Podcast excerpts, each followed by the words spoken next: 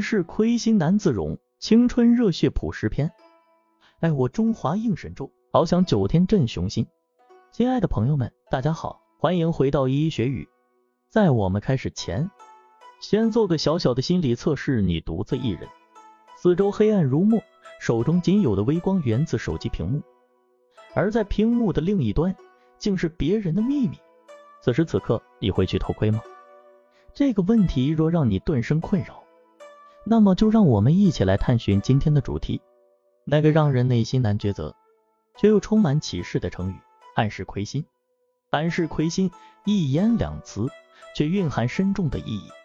暗室指没有人的地方，而亏心就是对不起自己的良心，所以这个成语就是说，在无人之处做些让良心感到愧疚的事情。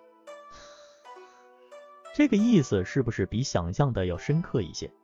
跟随历史的足迹，我们来看看这个成语的由来。源自宋代陈元敬的《是林广基卷九·警世格言》：“人间私语，天文若雷，暗示其心；神目如电，其言。”人们私下说的话，虽无人得知，但如雷霆般响亮，在理解中无所不在。暗示其心，就是说，在无人知晓的情况下，做出违背良心、道德的事。看似难以被发现，但在天眼前却无所遁形。这句话的本质是敦促我们，无论何时何地，都应坚守道德原则，保持诚实守信，不做让良心感到愧疚的事情。就算处在无人知晓的境地，我们也要做到心无愧疚。因为善有善报，恶有恶报，天道是公平的。来，我们通过一个实际例子来理解一下这个成语。